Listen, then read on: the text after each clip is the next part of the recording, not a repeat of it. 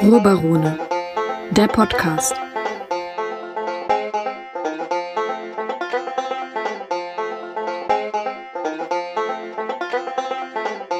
Hallo und herzlich willkommen beim Ruhrbarone Podcast. Ich bin wie immer Robert Herr und habe wie immer den Maximilian Schulz bei mir. Hallo. Servus.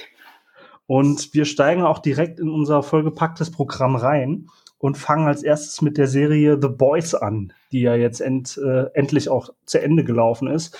Wir hatten ja vorher schon mal angeteasert, dass wir drüber reden wollen und äh, werden das dann jetzt auch mal machen. Ähm, wie sieht's bei dir aus? Wie hat's dir gefallen? Äh, großartig. Also die erste Staffel war schon phänomenal, muss ich sagen. Und äh, die zweite Staffel hat alles nochmal getoppt an so vielen Stellen, dass, ähm, tja, einfach, ja, einfach eine Weltklasse-Serie, definitiv in meinen Top 3 Amazon-Produktionen und ich bin sehr gespannt, äh, wie sie den Ball in der dritten Staffel aufnehmen und weiterspielen. Ja, das ist ja ein, ein relativ äh, interessantes Thema, sich das Ganze mal zu überlegen. Eins noch mal kurz vor, äh, vorweg. Wenn wir jetzt über The Boys reden und ihr habt die Serie noch nicht geschaut, äh, schaltet am besten direkt jetzt ab, schaut euch die Serie an und dann erst wieder hier reinschalten. Wir werden nämlich auf jeden Fall auch über Spoiler reden, von der es ja in der äh, Serie auch einige gibt. Ähm, aber ja, du hast ein, ein, wichtiges Thema angesprochen, nämlich wie wollen Sie das Ganze jetzt aufnehmen oder um vielleicht die Frage auch direkt nochmal zu stellen, wie wollen Sie das Ganze jetzt wieder toppen? Ähm, ja. Ich bin mir nämlich nicht sicher, wie Sie das hinbekommen wollen. Ja, da wäre natürlich die Frage für die Leute, die mit den Comics vertraut sind, ähm, ob da noch mehr Material dabei ist oder ob die Serie dann so eine Walking Dead Nummer abzieht und die Geschichte eigentlich äh, für sich selber weiterschreibt, was im Falle von The Walking Dead ja leider so überhaupt nicht funktioniert hat.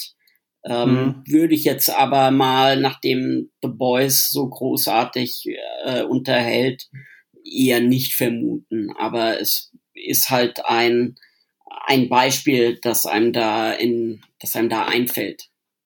Ja, also ich hatte mir ja tatsächlich die Comics geholt, nachdem mir die erste Staffel äh, so hervorragend gefallen hatte.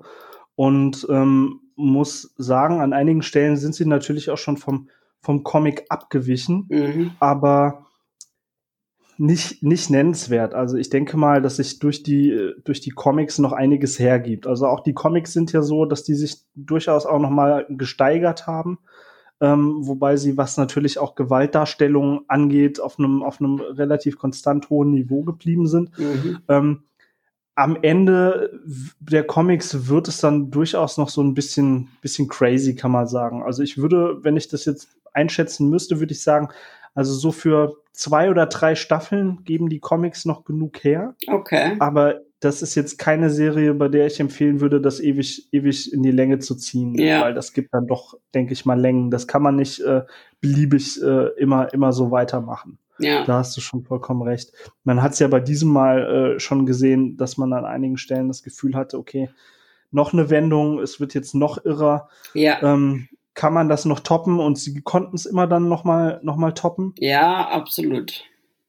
Ähm, was ich da wichtig aber fand, war, dass die schauspielerischen Leistungen wirklich äh, weit oben geblieben sind von den äh, Darstellern, die wir aus der letzten Staffel schon kennen. Ja. Und dass es natürlich auch hervorragende Neuzugänge gegeben hat. Absolut. Ähm, ähm, ich denke, ich glaube, also äh, wir sind, glaube ich, beide einer Meinung. Ähm, die Darstellerin von, von Stormfront macht eine super Arbeit. Auf jeden auf Fall. Auf jeden Fall, ja. Ähm, zu der äh, wollte ich noch zwei Sachen sagen. Die hat mir oder die ist mir nämlich bekannt geworden in der großartigen ähm, ja, Dramedy-Serie You're the Worst, die ähm, also mehr Comedy ist, aber auch wenn's Drama ist, nicht dieses Sitcom-hafte, sondern es geht um Depressionen und es geht um eine moderne Beziehung und ähm, wie diese beiden, die irgendwie narzisstisch sind und ja toxisch füreinander, dann trotzdem immer wieder zueinander finden. Und, ähm, und das ist eine großartige Serie, die viel zu wenig Beachtung erfährt. Ich weiß selber nicht genau, woran es liegt, weil sie ist lustig, sie ist ehrlich, äh, sie ist authentisch und ähm, ich hoffe, dass es diese Serie mal irgendwann äh, bei Netflix ins Programm schafft oder zu Amazon Prime, weil das ist ein absolutes Highlight, das ähm, noch nicht das Publikum hat, was es verdient. Und deshalb habe ich mich sehr gefreut, Aya Cash dann in, ähm, in The Boys zu sehen. Und äh, da gab es eine, wir haben ja Spoiler schon vorgewarnt, da gab es eine äh, Sexszene. Ne? Sie ist ja dann im Team oder im Team mit Homelander. Und ähm, da sieht man kurz in einer Szene, dass sie, ähm, äh, ja, wie soll ich sagen, äh, sehr gut, äh, ja, äh, bestückt ist vielleicht untenrum. Also sie ist ja mehrere, also sie ist ja glaub, über 100 Jahre aus. Äh, ja, ich führe es aus. Also sie ist ja äh, über 100 Jahre. Ne? Wir erfahren dann, dass sie die Ehefrau des Gründers von äh, Ward Industry ist, der also im Zweiten Weltkrieg experimentiert hat, um die Herrenrasse genetisch zu züchten. Und da sie aus dieser Zeit kommt, ist sie eben auch äh, nicht mit der Zeit gegangen und hat dementsprechend eben keine äh, Frisur, Frisürchen äh, untenrum, sondern ja einfach Wildwuchs. Und äh, das sieht man tatsächlich in dieser Sexszene. Und es gibt ein Interview mit Man's Health, wo Aya Cash sehr offen darüber redet, dass sie da ein Merkin, äh, ein sogenanntes, verwendet haben. Das ist ein Schamhaar-Toupet. Äh, auch ein Begriff, der mir vorher nicht geläufig war. Aber ähm, ja, fand ich eine, eine lustige Anekdote dazu. Sie ist aber auch tatsächlich nicht die, äh, nicht die einzige ähm, Darstellerin, die man schon kennen kann.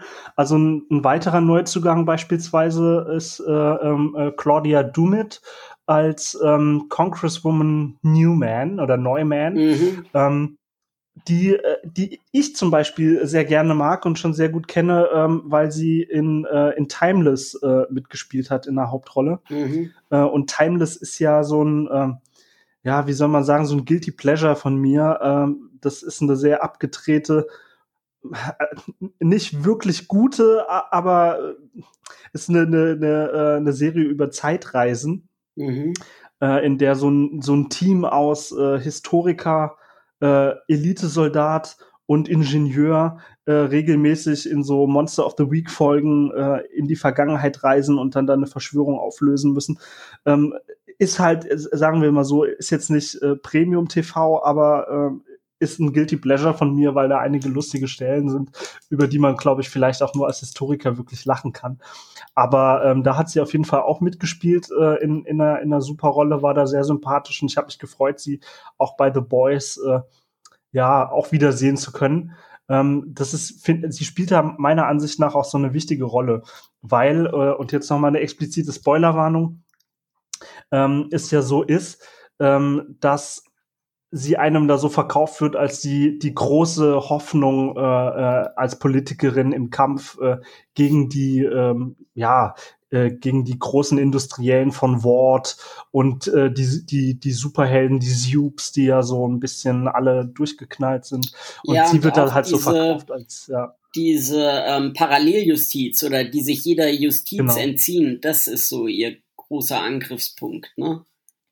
Ja, genau. Also das, äh, sie versucht das halt so ein bisschen so äh, auf so eine rechtsstaatliche äh, Art und Weise zu machen. Und ähm, gegen Ende stellt sich dann halt natürlich raus, ähm, dass sie selber ein Supe ist und eine sehr unangenehme ähm, ähm, Pferd, also Fähigkeit hat, nämlich dass sie halt einfach, wenn sie Blickkontakt hat, äh, von allen Leuten einfach die Köpfe platzen lassen kann. Ähm, was ja zunächst dann auch erstmal so wirkt, als wäre das zum Beispiel was, ähm, was auch Homelander gefährlich werden kann. Ähm, dass sie also vielleicht auch so ein Stück weit, sie hat da ja auch Kontakt mit Ward, äh, dass sie so ein bisschen so eine Art äh, ja, Lebensversicherung gegenüber äh, Homelander ist, äh, der ja mehr oder weniger ständig fast vor dem Durchdrehen ist. Und das kam halt offensichtlich für alle Leute so ein bisschen ähm, überraschend. Ähm, wir beide haben auch schon mal drüber äh, gesprochen gehabt. Also für mich persönlich kam es jetzt ehrlich gesagt nicht so überraschend, weil ich ihre Figur von Anfang an so ein bisschen, also wenn einem jemand so sehr als Held und äh, große Hoffnung präsentiert wird und man hat ja dann auch noch immer wieder so Anspielungen gesehen auf die ähm, ähm, auf die demokratische Politikerin Alexandria Ocasio-Cortez, mhm. dann ähm, ja, ich weiß nicht, dann werde ich eigentlich immer erstmal so ein bisschen äh, wie soll man sagen, misstrauisch. Ja. ja? Ähm, zumal es auch eine relativ ähnliche Figur äh, in den Comics gibt, aber halt nicht gleich. Also diese Ähnlichkeit mit, äh, mit AOC, wie sie in den USA genannt wird, die, äh, die ist für die Serie gemacht worden. Ja. Und da muss man tatsächlich sagen, also die haben es wirklich geschafft, den Comic ähm, sehr stark an, an aktuelle ähm, Sachen ranzuführen, an solche Sachen wie diese ganze Meme-Sache, äh, was ja dann durch Stormfront so hochgebracht wird und dieses Alt-Right-Zeug, ähm, aber auch an eben an so Sachen, äh, dass es dann da halt so eine Anspielung an, an AOC gibt. Also das fand ich relativ interessant, wie sie es da geschafft haben, wirklich sehr nah am Puls der Zeit zu sein. Ja, absolut. Also das war ein kluger, kluger Schachzug dass man automatisch ja eigentlich diese Assoziation herstellt ne, zu äh, AOC. Und ähm, also ich muss sagen, mich hat das äh, sehr überrascht. Ich war da nicht so vorausschauend. Aber ich kann dann auf jeden Fall empfehlen, noch mal so einen, wie soll man sagen, so einen Erklär-YouTube-Clip zu gucken ähm, weil einem dann rückwirkend vieles klar wird. Zum Beispiel diese Szene im Gerichtssaal, wo dann auch reihenweise die Köpfe ploppen. Da, ähm, da stellt man fest, dass sie Blickkontakt halten muss zu den Leuten, die sie, äh, deren Köpfe sie zum Platzen bringt. Und äh, in dieser Szene im Gerichtssaal ist es ja so, ne, dass sie rausgebracht werden soll und in Sicherheit gebracht werden soll. Und sie setzt sich dann erstmal in so eine Art Schockstarre. Und äh, wie man dann hinterher rausfindet, war das keine Schockstarre, sondern sie musste das quasi, um noch mehr äh, Köpfe zum Platzen zu bringen, um einfach diese Illusion des äh, Terroristen, der da wütet, aufrechtzuerhalten.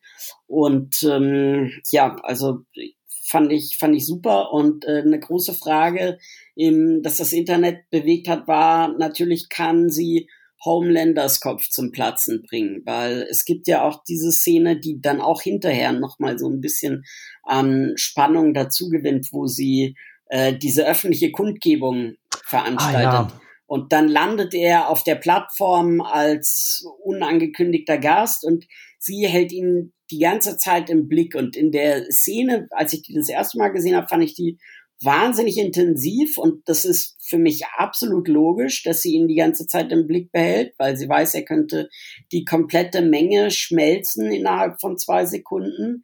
Aber sie war natürlich vorbereitet darauf, dass er seine Kräfte einsetzt und dann wäre es vielleicht zum Showdown gekommen. Also ich denke, das ähm, ist tatsächlich was, was man für die dritte Staffel ähm, definitiv im Auge behalten kann, dass da sicher ähm, was Spannendes passiert und anfangs oder als ich das dann äh, gemerkt habe oder herausgefunden habe, dass sie die Böse ist und dann meinte jemand ähm, und dann hieß es ja, äh, die gehört auch zu Wort und da dachte ich, es wäre eigentlich spannend, wenn sie ihm nicht zu Wort gehört, wenn sie von einer anderen Agency quasi kommt oder vielleicht sogar äh, von einem ausländischen Dienst eingeschleust wurde und eben den legalen Weg gewählt hat, äh, Superhelden zu kontrollieren und zu sanktionieren und so weiter, nur um dann selber quasi möglichst unwidersprochen oder mit möglichst wenigen Feinden und mit einem eher gelichteten Feld äh, selber äh, die Macht zu ergreifen. Also das hätte ich eine spannende Möglichkeit gefunden, aber nichtsdestotrotz verspricht das schon einiges für die dritte Staffel. Ja, vor allem deshalb, weil ja äh, die, die Hauptfigur von The Boys, äh, Yui, jetzt angefangen hat, äh, für sie zu arbeiten, weil er eigentlich so aus diesem ähm, aus diesem Umfeld äh, der äh, hintergründigen äh, Agententätigkeit raus will Naja, und also das ist nat wirkt natürlich schon so, als begibt er sich jetzt vom, vom Regen in die, in die Traufe. Ja. ja? Ähm, dass er gewissermaßen unwissentlich bei einem der Hauptbösewichter als äh, Assistent angefangen hat. Ja, Vor absolut. allem, wenn man sich bedenkt, dass die vorherige Assistentin, äh, deren, deren Kopf äh, platzte ja auch. Ja. Also da bin ich äh, sehr gespannt, wie sich das noch entwickelt. Ja. Äh, und genauso wie nach der ersten Staffel bin ich auch jetzt nach der zweiten Staffel äh, extrem gehypt auf die dritte Staffel und, ja. äh, und freue mich, was da kommt. Ja, absolut. Ähm, von uns beiden denke ich aber mal auf jeden Fall eine absolute Empfehlung da Definitiv. Also definitiv eine der besten Amazon-Serien, definitiv eine der besten Serien dieses Jahres. Ähm, großartig. Äh, Gerade wenn man die Superhelden-Thematik überhaupt und auch das Gefühl hat, Marvel und DC können einem nichts Neues mehr erzählen, umso dringender schaut The Boys. Dem kann ich absolut nur zustimmen. Ähm, und jetzt erzählst du uns was über The Crown, habe ich gehört. Ich habe ja nämlich noch nicht reingeschaut, obwohl es jetzt schon einige Staffeln auf Netflix gibt, aber äh, du kennst die komplette Serie und da gab es ja jetzt auch eine neue Staffel wieder. Genau, also die komplette Serie kenne ich noch nicht. Ne? Das äh, läuft jetzt noch zwei Staffeln. Ich glaube, auf sechs Staffeln haben sie es insgesamt ausgelegt. Und jetzt kam eben gerade die vierte raus. Und in der vierten okay. geht es um äh, Prinzessin Diana, die erstmals vorkommt in dieser Serie, die wie alle äh, Charaktere eigentlich großartig gespielt wird. Elizabeth Debicki heißt die Schauspielerin. Ähm, war ich mir jetzt nicht sicher, ob ich die vorher schon mal, ach doch, na klar. Ähm, ja, ganz bekannt, zum Beispiel hat sie mitgespielt bei äh, Der große Gatsby. Sie war ah. auch bei den Guardians of the Galaxy dabei. Da spielt sie die Ayesha.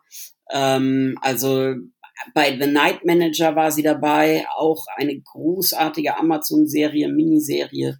Ähm, ja, also sehr bekannt und spielt diese Prinzessin Diana so großartig und so lebensecht und natürlich hilft das Make-up äh, und die äh, Frisur, aber großartig, großartig und äh, generell, also alle äh, Schauspieler und Schauspielerinnen sind Weltklasse. Die Queen wird gespielt von Olivia Coleman.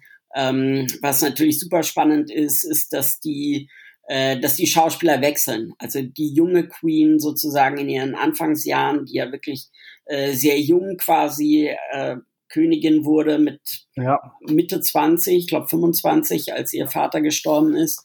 Und äh, die eben gespielt wird von Claire Foy und dann, ähm, dann spielt, ähm, ja, also was halt Rang und Namen hat. Ne? Charles Dance spielt dann mit, der spielt den, äh, den Duke Mountbatten und also John Lithgow spielt äh, den Churchill.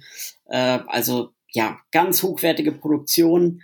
Ähm, und was mir so gut gefällt, ist, dass es so ähm, einfach diese Dilemma ganz gut hervorbringt, die äh, sich mit so einer Königin oder generell mit der Monarchie befassen. Ne? Also sie ist nicht dazu gedacht, ihr Amt politisch auszulegen und trotzdem mhm. wird das von ihr verlangt oder trotzdem muss sie zumindest auf dem Laufenden bleiben. Und das wird ganz am Anfang der Serie gibt so eine Folge, wo ihr das bewusst wird, wie wenig sie eigentlich weiß und dann äh, setzt sie sich also dafür ein, äh, Hausunterricht zu bekommen. Und ähm, ja, es ist, ist einfach so eine sehr politische Serie. Sie sind sehr nah an äh, wahren Begebenheiten interessiert. Also es gibt in der, ich glaube, ersten oder zweiten Staffel äh, gibt es eine Folge, die auf ihren Onkel äh, aufmerksam macht, der ja eigentlich der ältere Bruder ihres Vaters war und der eigentlich vorgesehen war für die Regentschaft und der dann abdanken musste, weil er es gewagt hat, eine bürgerliche zu heiraten, die, und das kam auch noch dazu, schon geschieden war. Und, äh, und dann äh, kommt raus, dass er, also, also er bemüht sich dann, wieder ins Amt zu kommen. Er muss im Exil leben in Frankreich und äh, also muss, ne, der lebt da auch äh, wie Gott in Frankreich, um das auch schnell äh, ins Phrasenschwein zu werfen und ähm, bemüht sich dann einfach, braucht dann oder will dann einfach einen Sinn in seinem Leben und bemüht sich dann politisch wieder Fuß zu fassen in Großbritannien. Und dann kommt heraus, dass er großer Sympathisant mit den Nazis war und dass er ein Konzentrationslager auch besucht hat, dass er äh, Pressetermine hatte mit Hitler und der obersten Riege an Neonazis. Und das zeigt die Folge großartig. Am Ende sieht man äh, die echten Bilder dazu. Es heißt dann auch, wie lange diese Akte unter Verschluss gehalten wurde. Und dementsprechend hat man auch immer so ein bisschen das Gefühl, man guckt, naja, eine quasi Dokumentation oder man hat das Gefühl, man ist, man weiß Bescheid, wie es aussieht. Einfach, weil man dann auch die Familie Windsor sieht, wie sie zusammen ferngucken und die Queen Mom dann, äh, ja, so ein paar schweinische Zoten reißt und alle lachen dann so so königlich und äh, genau und jetzt in der vierten Staffel geht es eben um dieses um dieses weibliche Dreigespann aus Prinzessin Diana, der Queen und Margaret Thatcher, die ja. gespielt wird von äh, Gillian Anderson und die großartig gespielt wird, selbstverständlich. Das muss man bei Gillian Anderson, glaube ich, nicht noch dazu sagen, aber ich mach's und ähm, ja. Weltklasse, wie sie, wie sie diese Margaret Thatcher da auf den, auf den Bildschirm bringt und ähm, ja, ganz, ganz tolle Serie. Ähm, leider äh, nur zehn Folgen und ähm, ach so, was ich noch sagen wollte, weil ich ja gesagt habe, quasi dokumentarisch gerade die letzte Staffel hat äh, äh, hat man gehört, dass äh, die Royals nicht amused sind, weil ähm, sehr gut hervorgearbeitet wird oder sehr prominent gezeigt wird, dass äh, Prinz Charles, also auch während seiner Liaison und seiner Ehe mit Prinzessin Diana, immer wieder Seitensprünge mit seiner Jugendliebe Camilla Parker Bowles hatte und ähm, und dass er hinter verschlossenen Türen äh, sehr harsh und ruppig äh, dieser jungen Prinzessin Diana gegenüber war und sie dann auch emotional so isoliert hat, dass sie sich quasi gedrängt gefühlt hat, wiederum ihre Affäre aufzusuchen.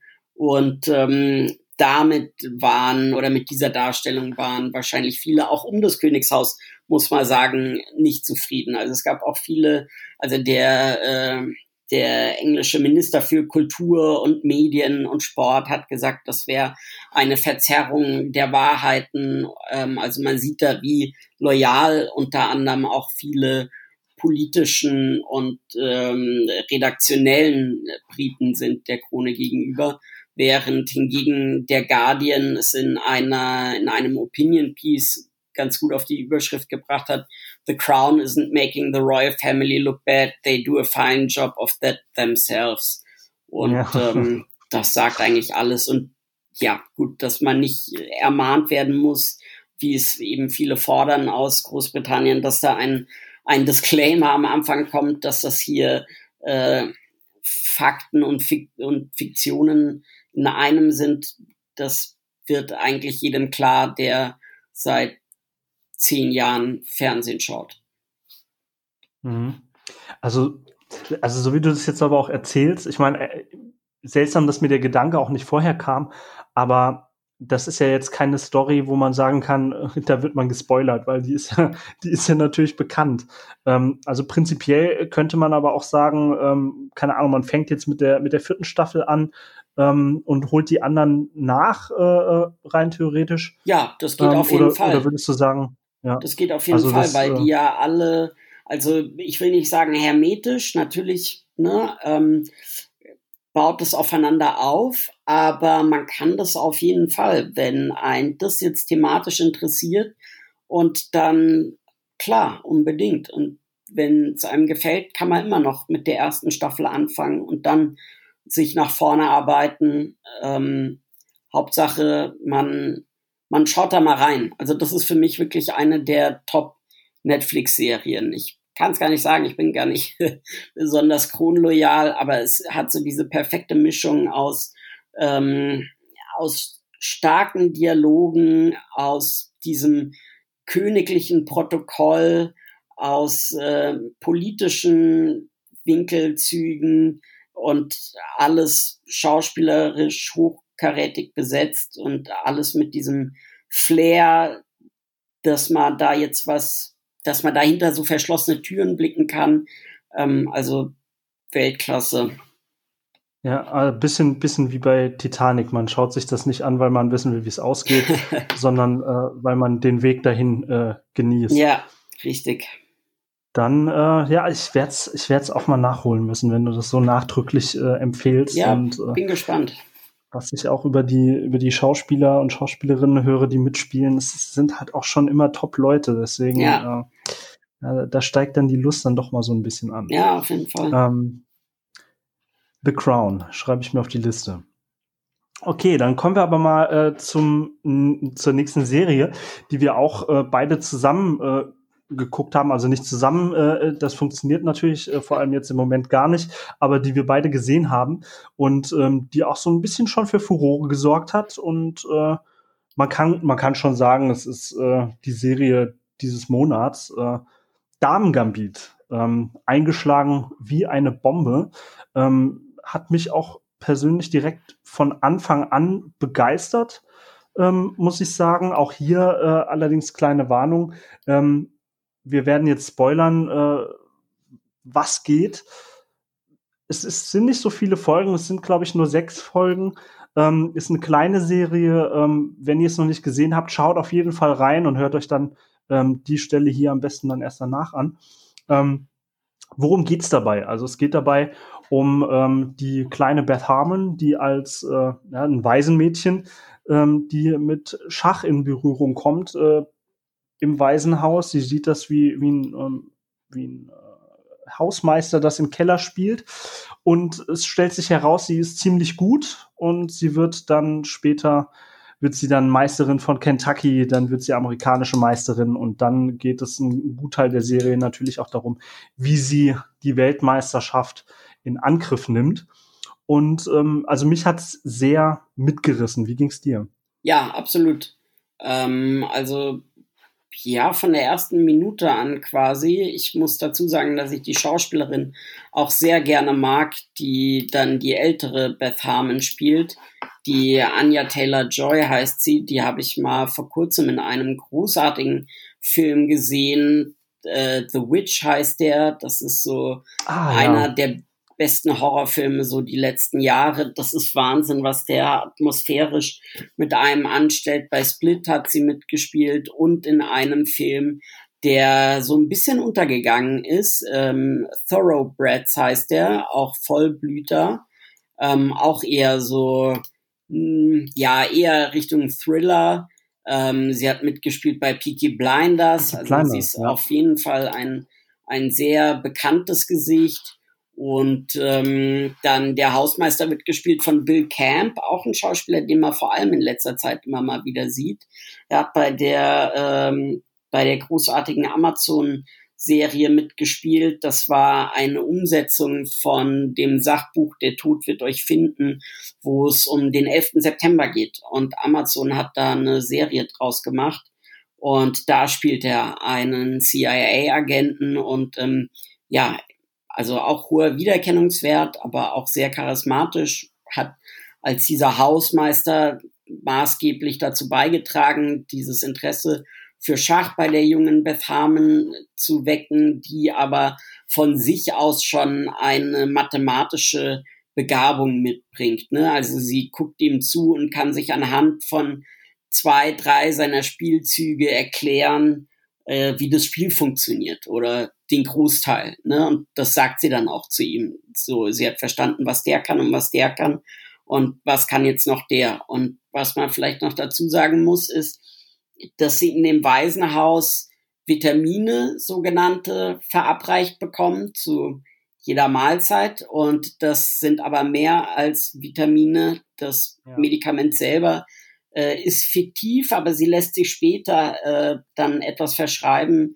das äh, ungefähr gleichzusetzen ist mit, ich glaube, Ambien, also Tavor mhm. oder irgend so ein Benzodiazepin auf jeden Fall.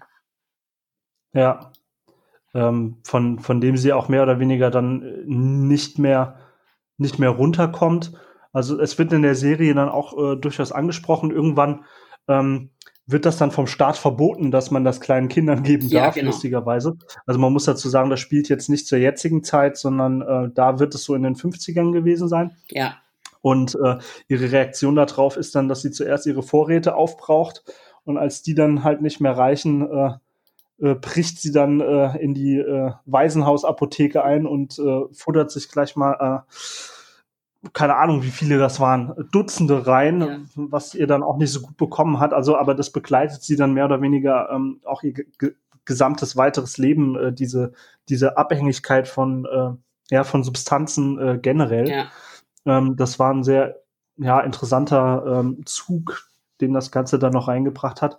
Ähm, wen ich auch noch erwähnenswert finde, wer auch noch in der Serie mitspielt, ist äh, Thomas Brody Sangster, ähm, der äh, ihren großen äh, Rivalen äh, spielt äh, auf amerikanischer Ebene den äh, bisherigen amerikanischen Schachmeister da ähm, in, einer, in einer sehr interessanten Rolle, wie ich finde. Ähm, Thomas Brody Sangster ist, äh, glaube ich, immer noch hauptsächlich äh, bekannt äh, aus seiner äh, Rolle in Love Actually, ja, wo er den kleinen Jungen spielt von, äh, von Liam Neeson. Ähm, äh, er, also Thomas Brody Sangster ist äh, so ein, kann man sagen, keine Ahnung, ist ein halbes Jahr jünger als ich, weswegen mich das immer so ein bisschen äh, stresst, wenn ich ihn äh, in Filmen oder Serien sehe, weil es mich daran erinnert, dass ich auch älter werde. Ähm, ich habe ihn da auf jeden Fall sehr gerne gesehen. Ähm, hat eine, eine, schöne, eine schöne Rolle gespielt, auch einen interessanten Charakter, ähm, die halt alle in der Tat nicht existieren.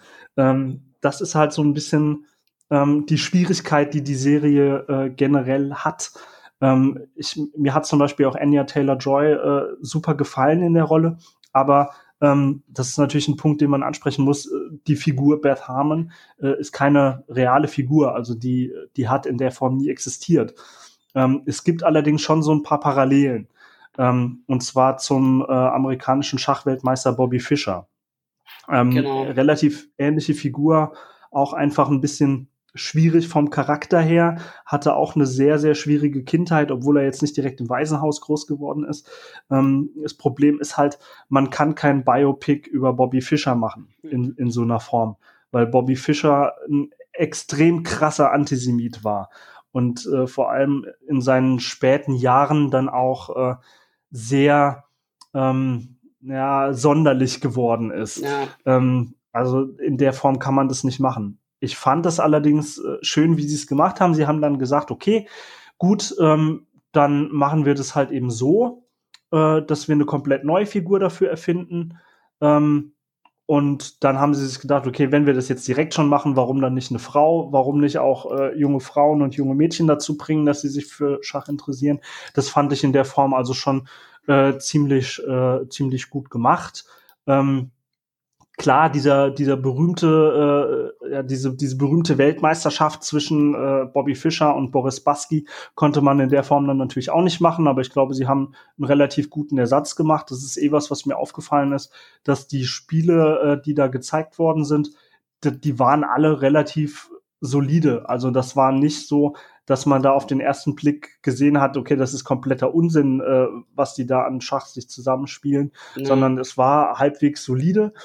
Ähm, wobei ich da jetzt natürlich, um Gottes Willen, auch kein Experte bin, aber ähm, es sah für mich zumindest äh, einigermaßen äh, äh, ordentlich aus äh, und ähm, fand ich fand ich gut gemacht und man hört ja jetzt auch, ähm, dass äh, dass das auch wieder so eine Sache gewesen ist, wie jede Weltmeisterschaft normalerweise alle zwei Jahre so ein kleines so einen kleinen Schachboom auslöst, ähm, die ja dieses Jahr äh, äh, ausfällt.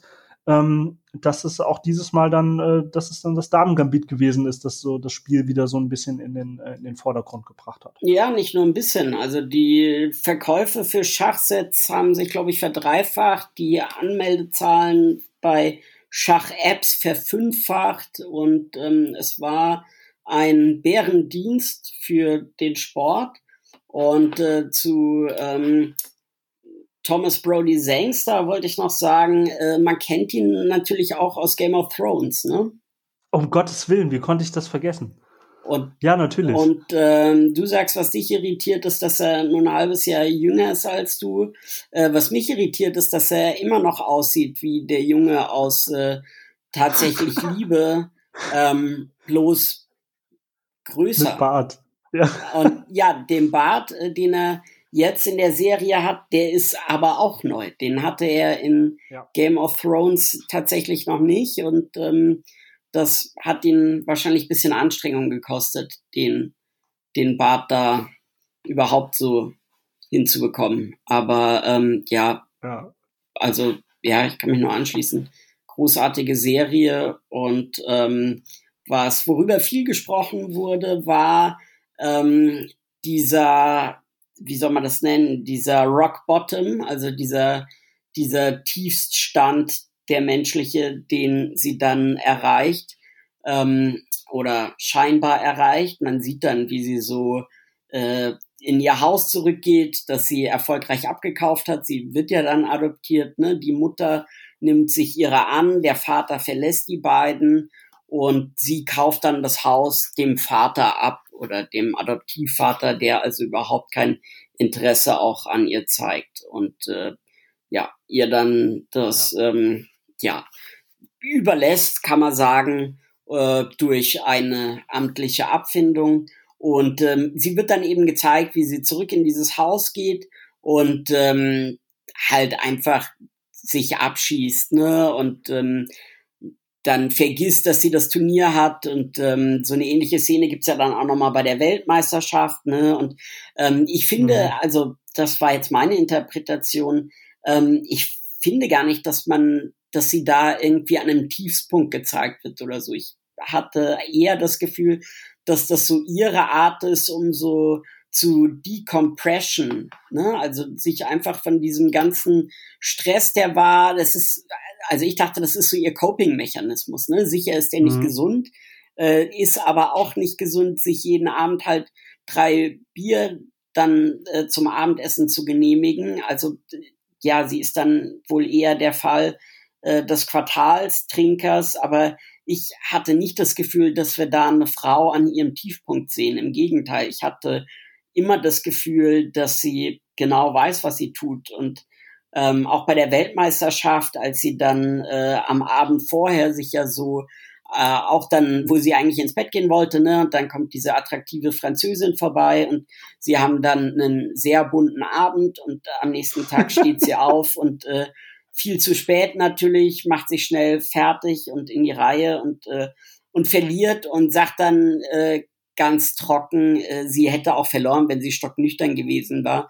Und diese Einschätzung nimmt man ihr ab. Mhm. Und äh, man weiß es auch allein deshalb, äh, weil die Serie noch nicht zu Ende war. Ne? Also, dass die beiden sich noch ein drittes Mal duellieren mussten, um ihr endlich den Sieg zu geben, war irgendwie jedem serienaffinen Mensch dann klar.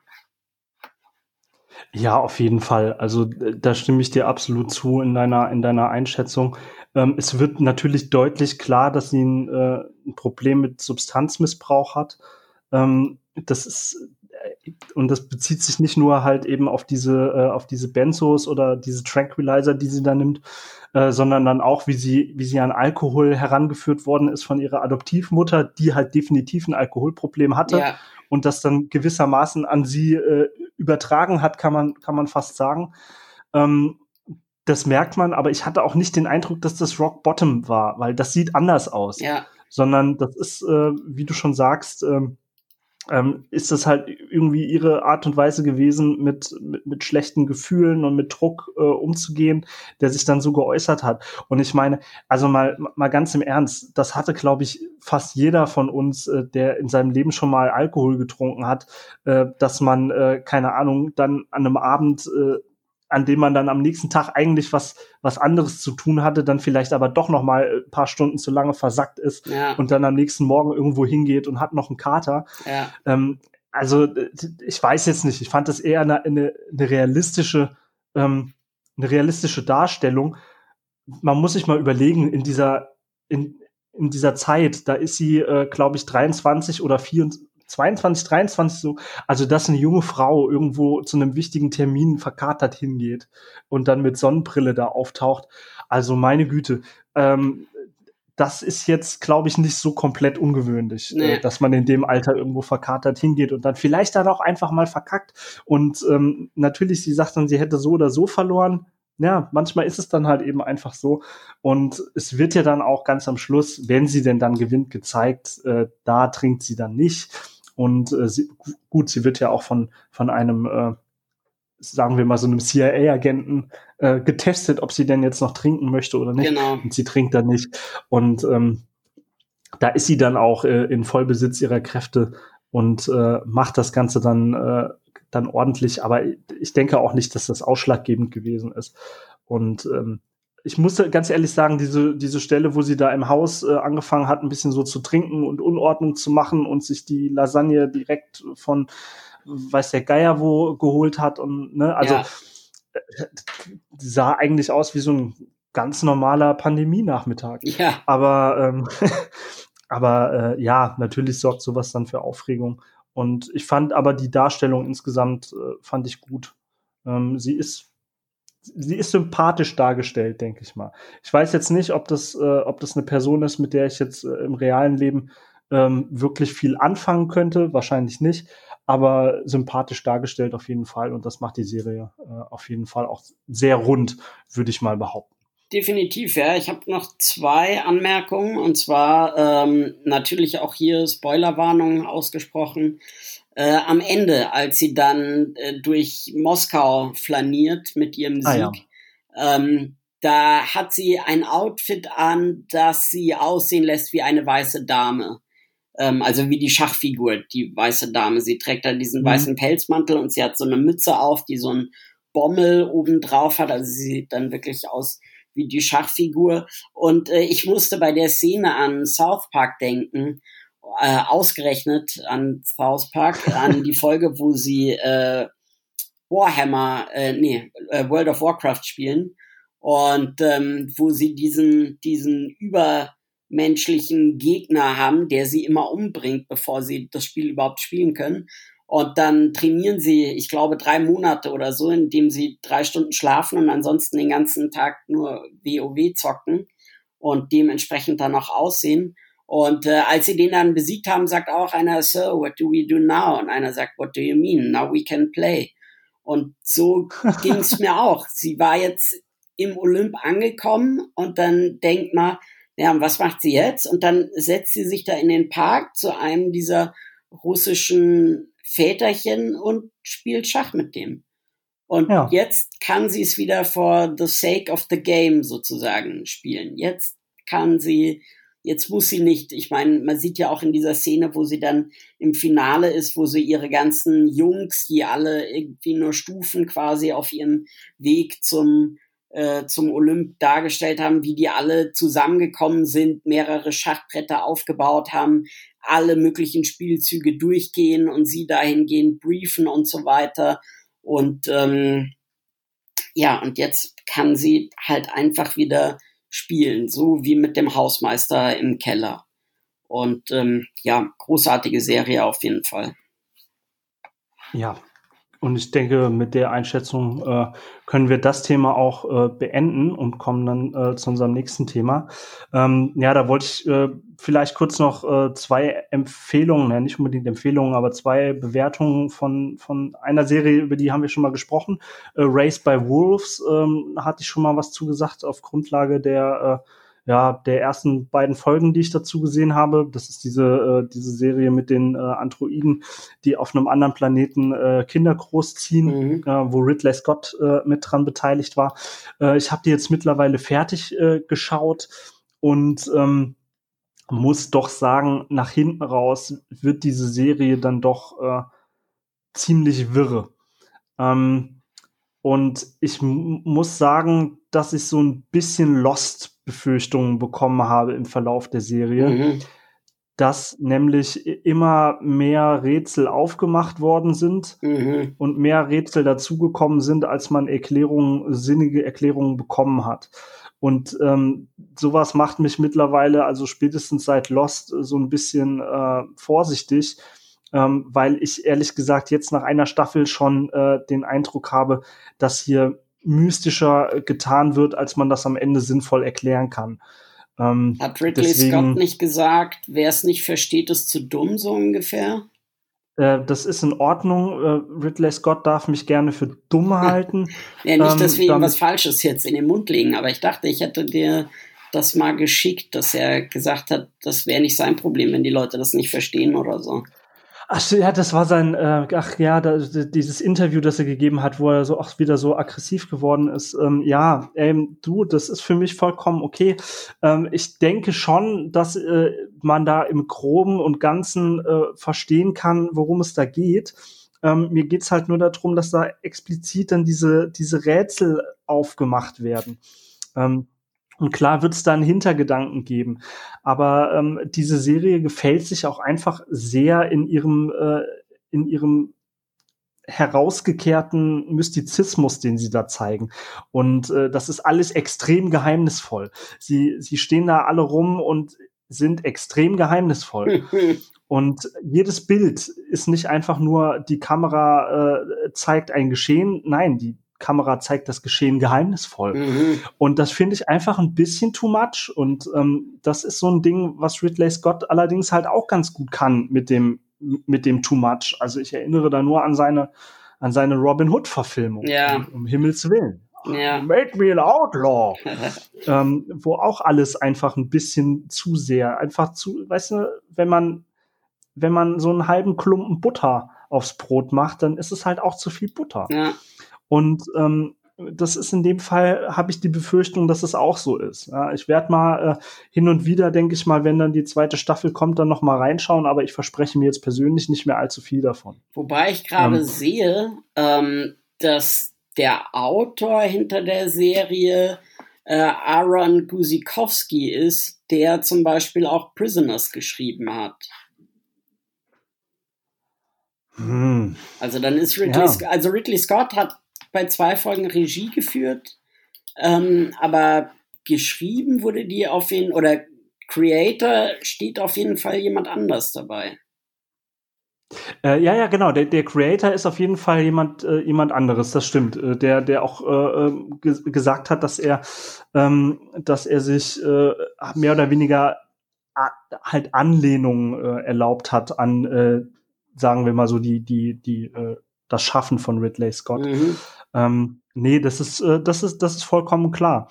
Ähm, ändert aber für mich persönlich nicht so an der, an der Bewertung, dass ich finde, dass das ein bisschen, ein bisschen too much ist. Und persönlich muss ich sagen, ich sehe da ähm, die, die Finger von Ridley Scott mit am Werk. Ja, ja, er ist äh, ähm. Executive Producer, deshalb ist das wahrscheinlich kein Wunder. Ähm, ja. Also ich bin, bin mal gespannt, was dabei bei rauskommt, aber nicht so gespannt, dass ich es jetzt unbedingt äh, die ganze Zeit weiter verfolgen muss. Dafür ist es, äh, hat es mich dann an der Stelle dann doch auch nicht, nicht abschließend äh, gecatcht. Ich will jetzt niemandem äh, irgendwas spoilern, ähm, wenn, wenn ihr jetzt die erste oder die zweite Folge guckt und seid der Meinung, hey, das interessiert mich, wie das ausgeht, schaut es euch gerne an. Es ist jetzt auch nicht komplett verschwendete Zeit, aber für mich war es einfach äh, too much. Ähm, dann ähm, auch noch mal ganz kurz angesprochen eine andere Serie, die ich mir jetzt angeschaut habe, weil Amazon Prime äh, mich wirklich sehr äh, mit der Nase drauf gestoßen hat, dass ich mir das Ganze anschauen soll. Äh, und die Serie heißt ähm, Motherland Fort Salem. Ähm, worum geht es da? Darum, da geht es da darum, im Prinzip ist es unsere Welt, nur gab es äh, eine große Abweichung von der Geschichte. Und zwar damals während des äh, ähm, amerikanischen Bürgerkrieges äh, haben sich äh, die lokalen Hexen aus Salem, die kurz zuvor noch verbrannt worden sind, äh, mit so einer Militia darauf geeinigt, äh, okay, ich, wir helfen euch beim Krieg und dafür lasst ihr uns in Ruhe und verfolgt uns nicht mehr.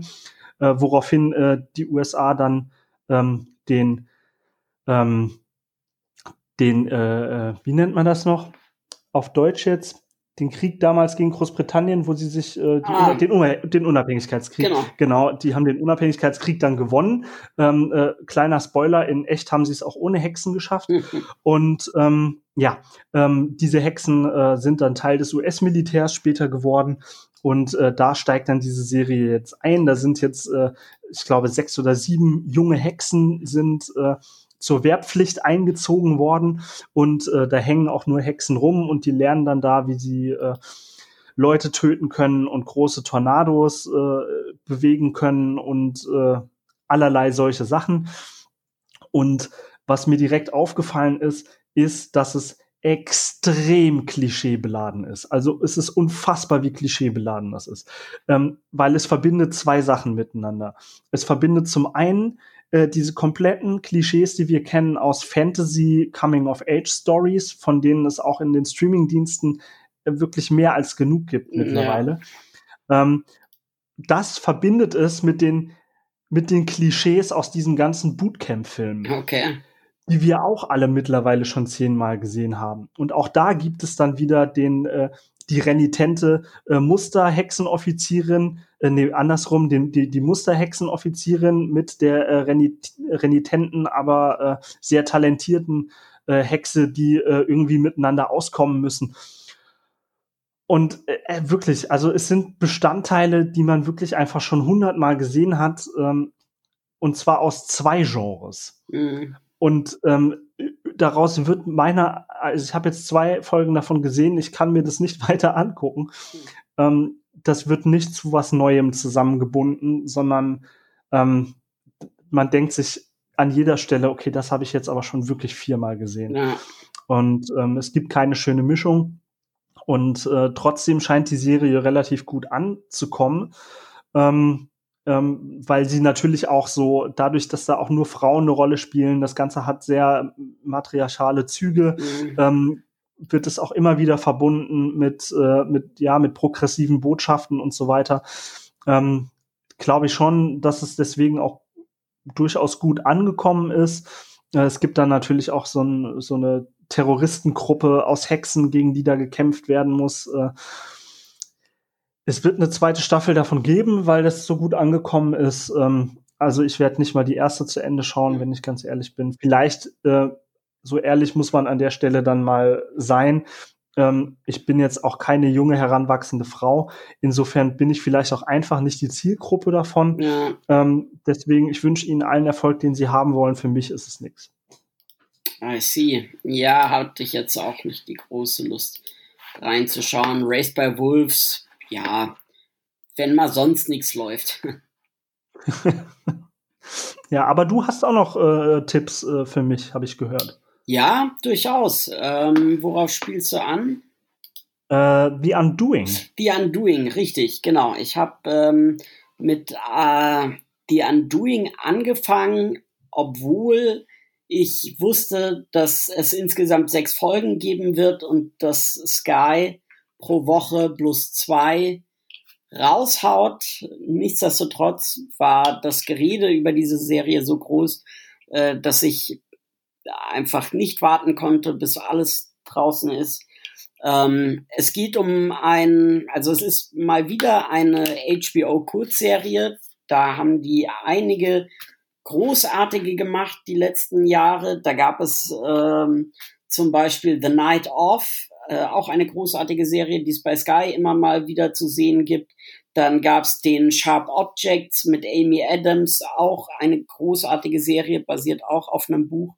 Und äh, nun gibt's eben The Undoing. Die Story ist die, Nicole Kidman und Hugh Grant sind äh, glücklich verheiratet. Nicole Kidman ist eine Therapeutin, eine Paartherapeutin oder Psychotherapeutin.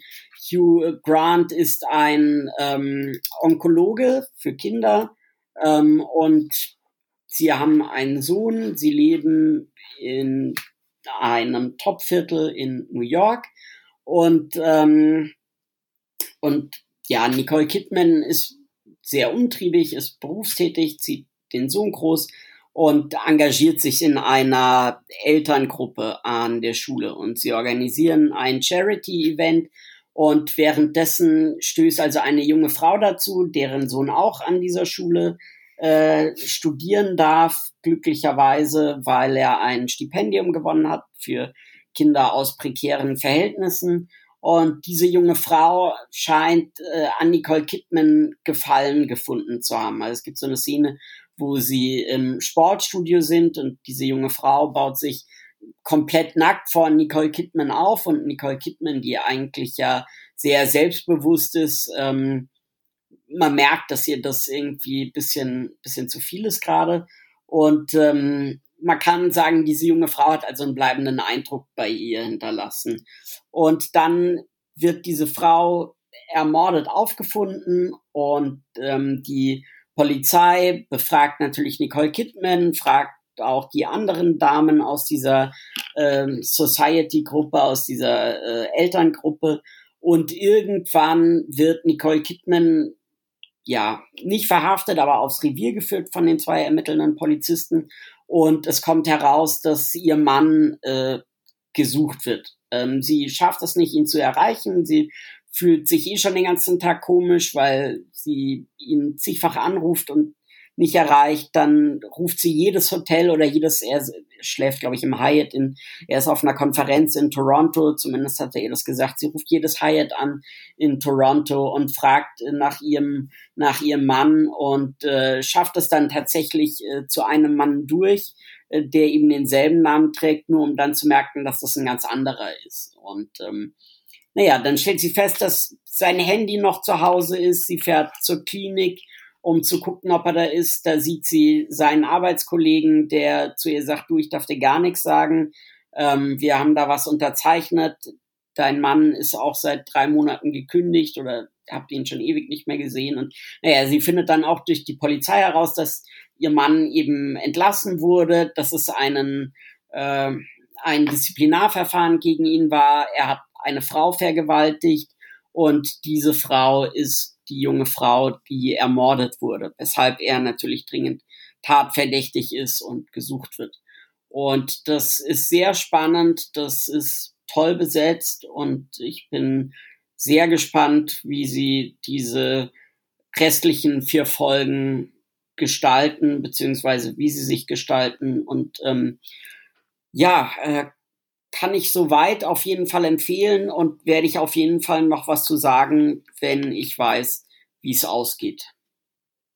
Und äh, klingt auf jeden Fall ja auch hochkarätig besetzt. Ja, also, ja, auf jeden Fall.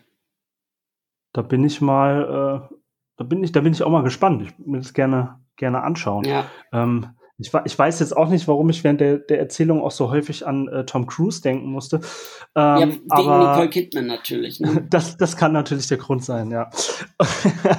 Und ähm, dann äh, wolltest du uns aber auch noch was erzählen über Mrs. America. Genau, richtig. Auch eine Serie, die es bei Sky zu sehen gibt.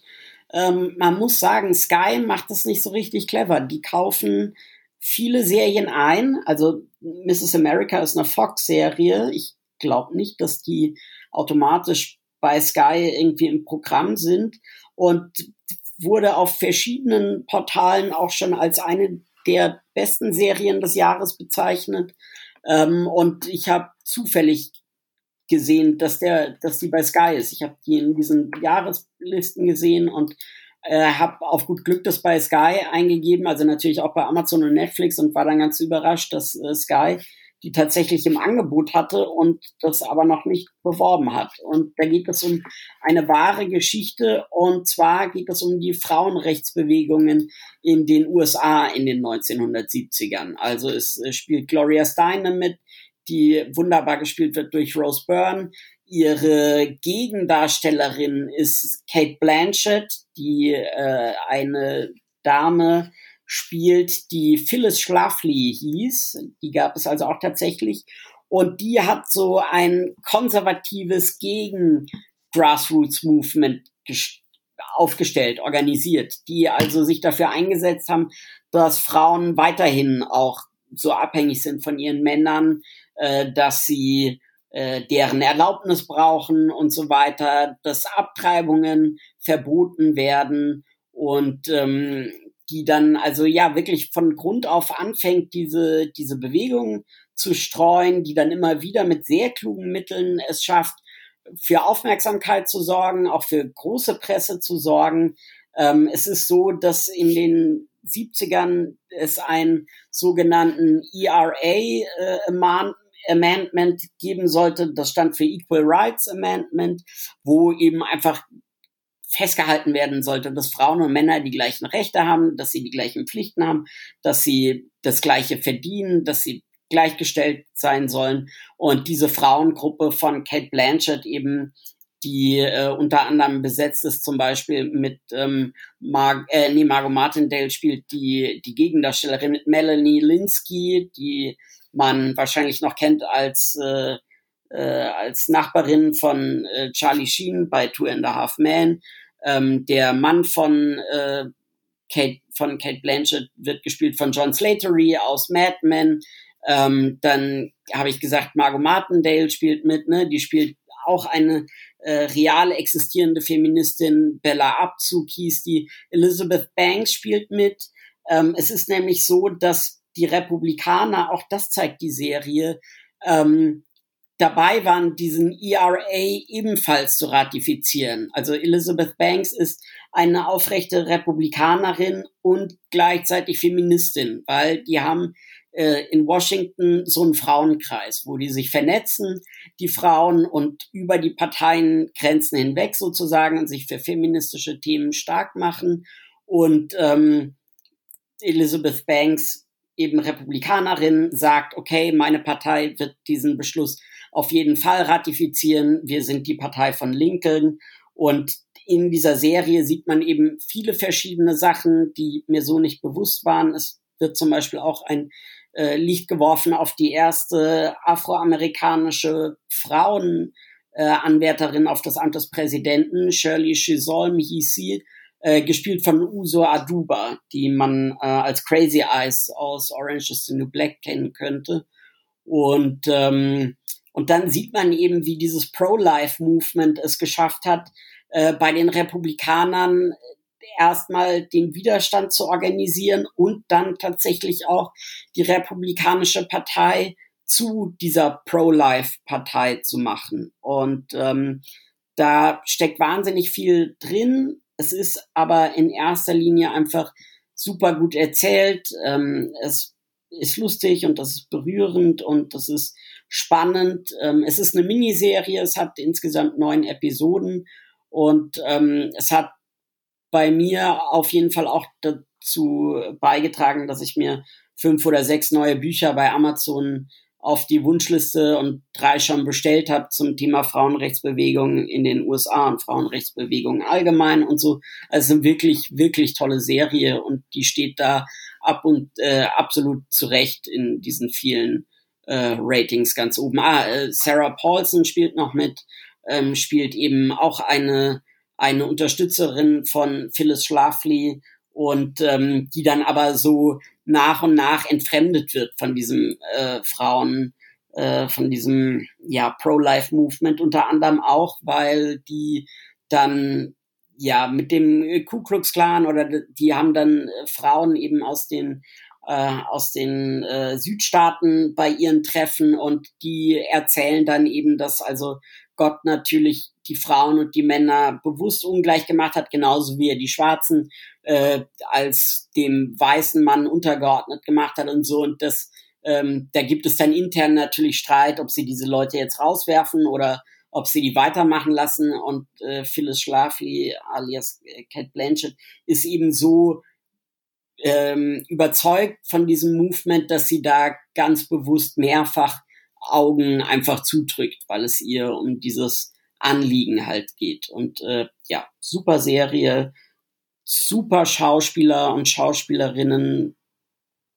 Ja, was soll ich sagen? Äh, unbedingt anschauen. Äh, es lohnt sich einfach auch mal bei uns zuzuhören, sich vielleicht Notizen zu machen, welche Sky-Serien wir erwähnen und eine kleine Liste ja. zu machen und dann zwei Monate das zu abonnieren. Wenn einem das Geld dann zu viel ist, dann kann man es wieder, kann man es wieder kündigen. Und ähm, aber dafür würde sich das Abo tatsächlich lohnen. Ja, oder vielleicht jetzt auch mal über Weihnachten. Also das auf jeden Fall. Also, das ist auch so ein Punkt. Also du hast auf jeden Fall recht. Auch, du hast auch bei mir jetzt schon wieder äh, echt Interesse für diese Serie geweckt. Aber ähm, natürlich, du hast am Anfang hast du den Punkt halt natürlich korrekt angesprochen. Äh, Sky macht das nicht so wirklich clever. Und das ist so ziemlich alles, was Sky anpackt. Diesbezüglich äh, lässt sich darunter zusammenfassen.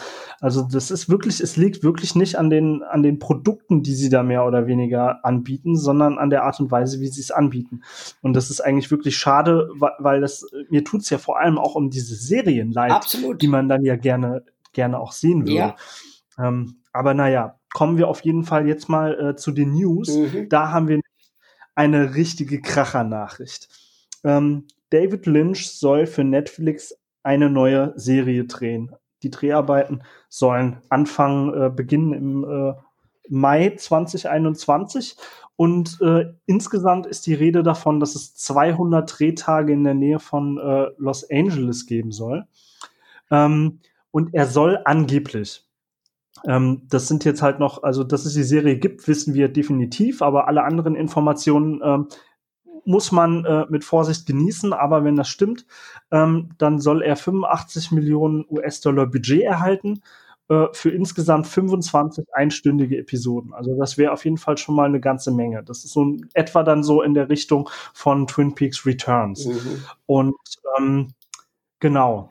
Äh, der Arbeitstitel für diese Serie soll heißen äh, Wisteria, ja, was natürlich jetzt verschiedene Sachen äh, bedeuten kann. Also zum einen ist es eine Pflanze, äh, zum anderen erinnert es natürlich aber auch an die Wisteria Lane von äh, Desperate, Desperate Housewives. Ob es damit allerdings was zu tun hat, ähm, das, ey, keine Ahnung, das äh, lässt sich schwer sagen. Ich könnte natürlich jetzt anfangen, so ein bisschen äh, rumzuspinnen. Ähm, die Wisteria Lane äh, aus äh, Desperate Housewives, ähm, das ist ja ein relativ bekannter äh, eine rel ein relativ bekanntes Set. Das heißt nämlich eigentlich Colonial Street und äh, befindet sich bei den Universal Studios. Und die sind ja in Los Angeles. Und er bekommt da, also da sollen diese Drehtage auch stattfinden für die Serie. Ähm, keine Ahnung, ob ich da jetzt so viel reininterpretiere, aber wenn es irgendwie so in diese, in diese Richtung ginge und äh, Lynch wieder so ein bisschen was äh, über den Wahnsinn der Suburbia in den USA macht, wäre natürlich eine tolle Sache, aber so oder so äh, freue ich mich natürlich auf alles, was er neu macht. Also, Bin froh, dass er überhaupt was macht. Also äh, Desperate Housewives durch die Linse von David Lynch fände ich äh, eine großartige Serie, die ich mir einfach so komprimiert oder so äh, so ja komprimiert wie möglich in wenige Tage anschauen würde. Ähm, nichtsdestotrotz ja. reicht natürlich allein der Name David Lynch in Kombination mit diesem Wahnsinnsbudget völlig aus, um da meine Neugierde zu wecken. Das auf jeden Fall. Und ähm, wir, wir werden uns ja jetzt noch eine ganze Weile lang äh, gedulden müssen, weil äh, es gibt erst 2022 wird es das dann wahrscheinlich zu sehen geben. Das ist noch eine ganze Weile hin. Ähm, und so wie man Lynch kennt, wird man im Vorhinein auch wahrscheinlich äh, gar nicht wirklich so viele Informationen dazu bekommen, worüber ich aber auch ganz froh bin, weil ähm, ich will mich von, von Lynch immer gerne äh, überraschen lassen. Ja. Ähm, das ist sowas, also so wirklich ein, ein, eins von den Dingen, äh, was Filme und Serien angeht, das möchte ich wirklich genießen. Und ähm, auch Twin Peaks Returns war ja, ähm, wenn es auch nicht äh, nicht hundertprozentig das war, was sich die meisten Leute vermutlich von, von Twin Peaks oder einer neuen Staffel Twin Peaks erwartet haben, war es auf jeden Fall trotzdem ein Feuerwerk, das mich komplett weggeblasen hat. Ähm, und mehr, mehr davon oder generell mehr von Lynch, das ist auch was, da hast du völlig recht, da, da ist mein Interesse immer direkt komplett da. Ja. Ähm, wir werden euch da auf jeden Fall auch äh, auf dem Laufenden halten. Aber gut, ähm, kommen wir jetzt zum Schluss und äh, zu unserer Frage, was schaust du dir als nächstes an? Ähm, äh, ich wollte auf jeden Fall Devs äh, noch zu Ende gucken. Hatten wir auch schon vor einiger Zeit ja. ähm, mal angesprochen. Und ähm, ja, was soll ich sagen? Ähm, was haben wir noch auf dem Programm? Ähm, habe jetzt gar nicht den großen Überblick, was noch kommt. Bin irgendwie so im Endjahresmodus und gucke immer auf das, was war dieses Jahr. Und äh, deshalb habe ich jetzt äh, nur Devs direkt vor der Linse. Was ist bei dir? Das ist tatsächlich auch das, was ich genannt hätte. Also Devs muss ich unbedingt noch, noch schauen. Ähm, ich habe aber auch schon so viel Gutes darüber gehört, dass das auch etwas war, was ich mir dann aufheben wollte, was ich nicht, äh, was ich nicht äh, nebenbei äh, einfach mal so äh, mir anschauen wollte, sondern wo ich mir wirklich dann noch Zeit nehmen wollte, um, um das in, in, in Ruhe schauen zu können. Da bietet sich jetzt Weihnachten natürlich an. Ja. Ähm, aber generell wollte ich jetzt auch vor Weihnachten auch noch mal ein paar Sachen aus dem Jahr, die ich jetzt äh, noch nicht so gesehen habe, ähm, einfach nochmal nachholen. Da habe ich jetzt aber auch noch nichts Genaues auf dem, auf dem Zettel. Du hast mir jetzt hier nochmal einige Sachen äh, erwähnt, äh, in die ich vielleicht gerne nochmal reinschauen würde. Ähm, aber auf jeden Fall schon mal Devs. Und darüber werden wir hoffentlich dieses Jahr auch nochmal reden. Ja, absolut. Also das hat ja auch äh, ausreichend Appetit gemacht, was wir da sehen konnten. Und ähm, da wird auf jeden Fall äh, ein abschließendes Feedback drin sein. Genau. Und äh, bis dahin hoffe ich, wir sehen uns und hören uns wie auch immer beim nächsten Mal wieder. Macht's gut, bis zum nächsten Mal. Ciao. Bis dann, Servus.